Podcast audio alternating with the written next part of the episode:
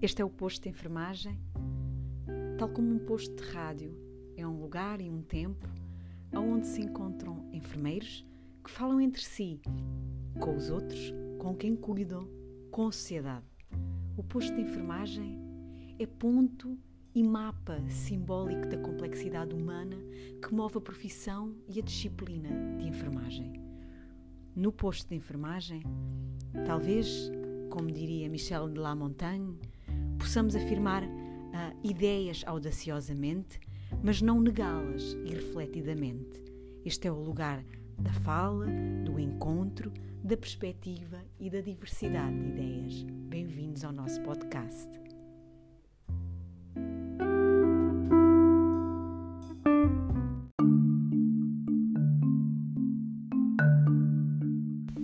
Bem-vindos ao segundo episódio do nosso podcast Posto de Enfermagem. Hoje vamos estar à conversa com a enfermeira Neuza Reis, enfermeira especialista em enfermagem de reabilitação numa unidade de cuidados intensivos. Mas antes dessa conversa com esta enfermeira que está envolvida com o movimento Enfermagem com Futuro, vamos ter a oportunidade na nossa pausa para café para um apontamento histórico.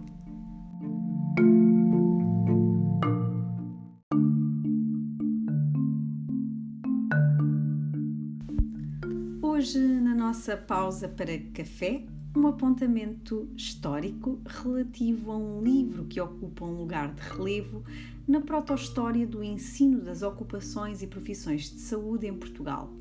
A Postilha Religiosa e Arte de Enfermeiros é o primeiro manual de formação em cuidados de enfermagem de que há notícia em Portugal. Publicada em 1741, é seu autor o padre Diogo de Santiago, religioso da Ordem Hospitaleira de São João de Deus. A obra destinava-se explicitamente à formação dos noviços do convento de Elvas. Na época, e desde 1645, os hospitaleiros de São João de Deus não só administravam uma vasta rede de hospitais militares, de campanha e de retaguarda, do Minho ao Alentejo, como neles prestavam os cuidados de enfermagem. O livro, dividido em três grandes tratados. Um primeiro relativo à apostilha religiosa, que contém advertências para a perfeição religiosa. Um segundo tratado, tendo como título a arte dos enfermeiros.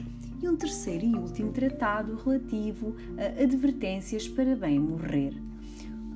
O pioneirismo da postilha religiosa e arte de enfermeiros está no facto dela se destinar propositada e especificamente à formação dos indivíduos, os irmãos hospitaleiros cuja ocupação principal era a prática de enfermagem.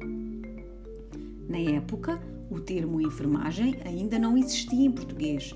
Trata-se de um vocábulo recente que só aparece na nossa língua em 1913 em contrapartida, o termo enfermeiro, do latim infirmo, fraco de corpo, débil, remonta, tal como enfermaria, a meados do século XIII.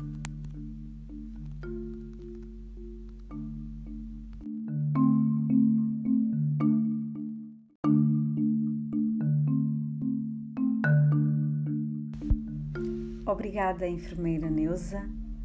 Aqui no posto de enfermagem, como sabe, somos curiosos e queremos saber como vive neste tempo de pandemia a gestão de cuidados de enfermagem especializados na sua unidade de cuidados intensivos como resposta às necessidades emergentes deste período.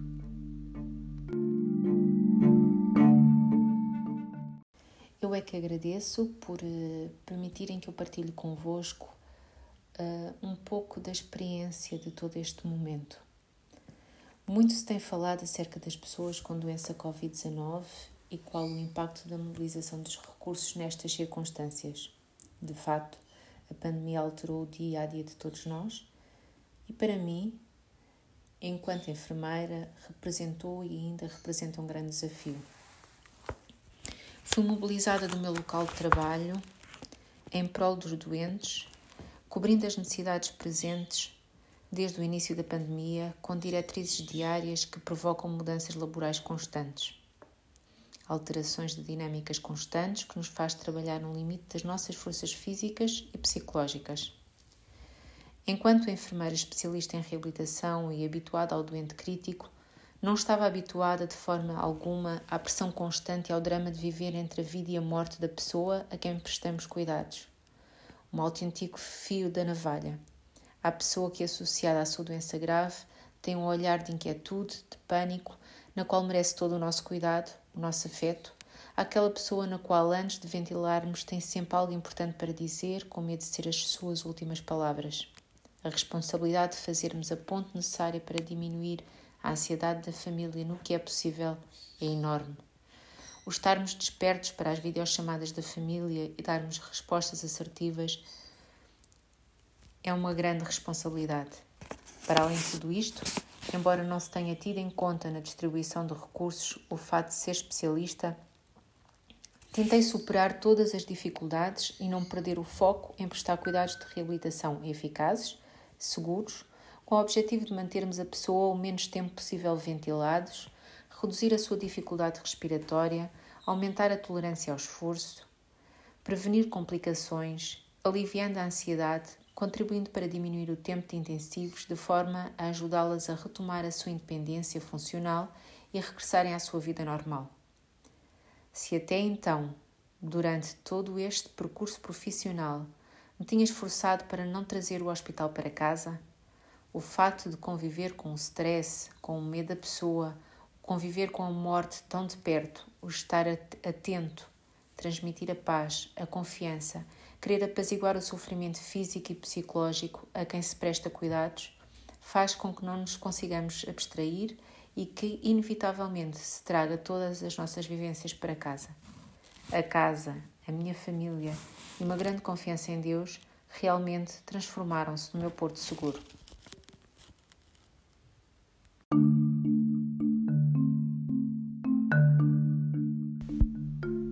Enfermeira Neuza, o movimento Enfermagem com Futuro é um movimento que junta enfermeiros de diversos quadrantes que estão a levar a cabo uma reflexão acerca da enfermagem dialogando com a sociedade, os enfermeiros, as suas instituições e com o poder político. Esta reflexão aponta um caminho de ação e de compromisso, alicerçado na ideia fundamental de que podemos dar, enquanto profissão, muito mais à sociedade. Aliás, no primeiro episódio pudemos ouvir o professor Manuel Lopes explicar-nos esta ideia fundamental subjacente a este movimento. E a enfermeira Neuza, porque é que está com este movimento e que sentido tem esse compromisso para a construção da sua identidade profissional?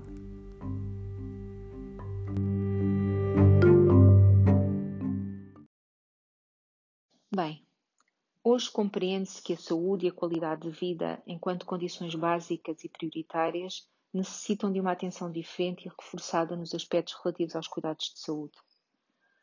Existem atualmente evidências mais do que suficientes para identificar o aumento dos desajustes entre aquilo que os cuidados de saúde do Sistema Nacional de Saúde oferece, cujos recursos têm diminuído, e as necessidades de saúde da população, que têm vindo a aumentar. O Serviço Nacional de Saúde necessita de um significativo investimento para o seu desenvolvimento, e isso significa repor e acrescentar os recursos, significa também adquirir as capacidades necessárias à gestão para a sua transformação. Os desafios que hoje se colocam na saúde não são os mesmos de há 40 anos atrás. Observa-se um considerável aumento da prevalência das pessoas com mobilidades múltiplas, da sua evolução prolongada, requerendo uma utilização contínua dos serviços de saúde. Neste contexto, é particularmente importante uma forte aposta na integração dos cuidados, gerindo o percurso das pessoas através do serviço de que necessitam. Tal como a sociedade, a enfermagem também está diferente fruto de várias conquistas nestes últimos anos. O acesso ao ensino superior, aos graus académicos mais avançados, às especializações, ao acesso e ao interesse na investigação, e perante toda esta evolução eu sinto que a sociedade desconhece o enfermeiro que está ao seu lado. Torna-se emergente a discussão entre os enfermeiros e a sociedade em todos os seus quadrantes. É urgente o reconhecimento nacional das suas competências especializadas e acrescidas, de forma que a sociedade portuguesa consiga usufruir dos seus cuidados. Os portugueses merecem ser melhor cuidados e os enfermeiros estão mais do que preparados para dar resposta a este desafio. Eu estou certa que podemos contribuir como fatores indutores e facilitadores desta mudança na arquitetura, no processo, como instrumentos colaborativos. Nós temos consciência do grande desafio na saúde, da atualidade, e estou certa que nós podemos contribuir. Torna-se claro aquilo que a pessoa realmente precisa. E é já em si uma importante contribuição para promover as mudanças necessárias. Primeiro, compreender a importância para a saúde e para os cuidados de saúde da alta prevalência de pessoas com múltiplos problemas de saúde de naturezas diversas, persistentes, com evolução prolongadas e que requerem uma utilização frequente de cuidados de saúde. Segundo, prestar a atenção devida ao desenvolvimento infantil, à promoção de uma vida ativa e à gestão de riscos de doença no futuro, sem desvalorizar a importância da promoção de saúde em si própria. E terceiro, acessibilidade aos recursos, dando respostas adequadas às necessidades das pessoas, superando a fragmentação, a sua descoordenação, a sua descontinuidade dos cuidados de saúde e promovendo a integração desses cuidados, através de uma boa gestão do percurso da pessoa pelos serviços da saúde que necessitam. A nossa identidade é esta, com um enfoque em todos os níveis dos cuidados, dispostos a colaborar como parceiros na reformulação do Sistema Nacional de Saúde, tornando-o de uma forma sustentável, acessível e mais equitativo. Só assim se pode intervir e dar resposta.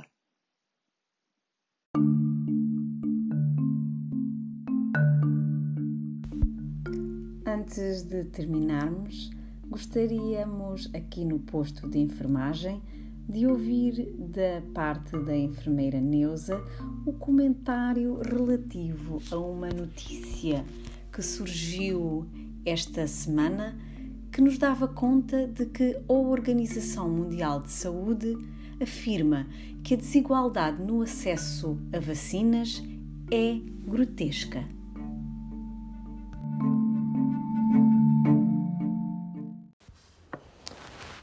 Infelizmente é uma notícia grotesca, tal como o título diz, mas não é uma notícia que nos deixa hum, perplexos, surpresos é de todo expectável, porque só é a prova daquilo que todos nós sabemos há tantos anos que não existe acessibilidade com igualdade aos serviços de saúde.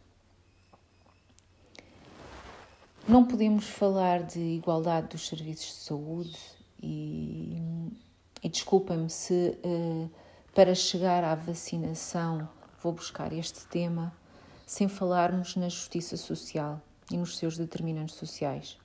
O tema da justiça social é de uma importância vital e afeta a forma como a população vive, a probabilidade da doença, o risco de morte prematura, e nós assistimos, ora com surpresa, o aumento da esperança média de vida e dos bons níveis de saúde em determinadas partes do globo, ora eh, com tristeza, na sua redução noutras regiões do globo. Dentro do mesmo país, é possível encontrar as diferenças dramáticas no campo da saúde, que estão intimamente relacionadas com os diferentes graus de desfavorecimento a nível social. Estas desigualdades na saúde, por certo evitáveis, surgem não só pela forma e da forma que a pessoa nasce, cresce, trabalha e envelhece, bem como dos, dos sistemas que estão implantados para lidar com a doença não é uma preocupação recente e já em 2005 a OMS eh, teve a preocupação de criar uma comissão para os determinantes sociais da saúde para orientar as estratégias a tomar com vista a fomentar a igualdade na saúde. Esta comissão teria como objetivo promover um movimento global para alcançar este objetivo. Se existe a preocupação em tornar um mundo mais equitativo, existe. Há fatores evidentes que explicam as desigualdades observadas, as medidas que têm sido tomadas ao longo destes tempos, que têm sido escassas, não têm resolvido o problema. Um primeiro aspecto a considerar é que estamos perante um sistema de saúde que é fundado no conhecimento biomédico e nas tecnologias resultantes. Associando a isto, temos um forte setor industrial e serviços que sustentam as políticas vigentes. Essas forças tendem a gerar e consolidar estes sistemas de saúde. A saúde não é uma questão técnica biomédica. Nós devemos reconhecer as necessidades de ações e da justiça multissetorial nos esforços para lidar com as desigualdades na saúde. A vacinação da população, historicamente, é uma função do seu caráter coletivo, uma intervenção de saúde pública. Desta forma, os sistemas de saúde que possuem uma expressiva saúde pública conseguem produzir melhores indicadores de cobertura vacinal do que outros. Uma vez por todas, chega-se à conclusão que todas estas diretrizes que se iniciaram desde 2005 na tentativa eh, de melhorar a acessibilidade, a equidade eh, da saúde falhou. Não precisávamos de uma pandemia para isto, mas na verdade é que ela veio, chegou. Que cabe agora a todos os políticos, todas as esferas das decisões, assumirem uma vez por todas que este modelo biomédico utilizado nos sistemas falhou, já passou a sua fase, uh, todos os corpos evoluíram, tal como na sociedade, e temos que utilizar todas as armas que a saúde pública tem de forma a que se conseguir controlar esta pandemia. Na verdade, não vamos viver de portas fechadas para toda a vida, ou não é esse o desejável. Queremos abrir as nossas fronteiras e é desejável que se saiba que a vacinação corre bem aqui, tal como em Espanha, tal como deveria correr no Brasil, na Índia, em África e toda a pessoa tem direito à sua salvaguarda, à sua promoção da saúde e à sua uh, defesa para com todos os vírus, todos, uh, todos os Covids que se poderão surgir por aí.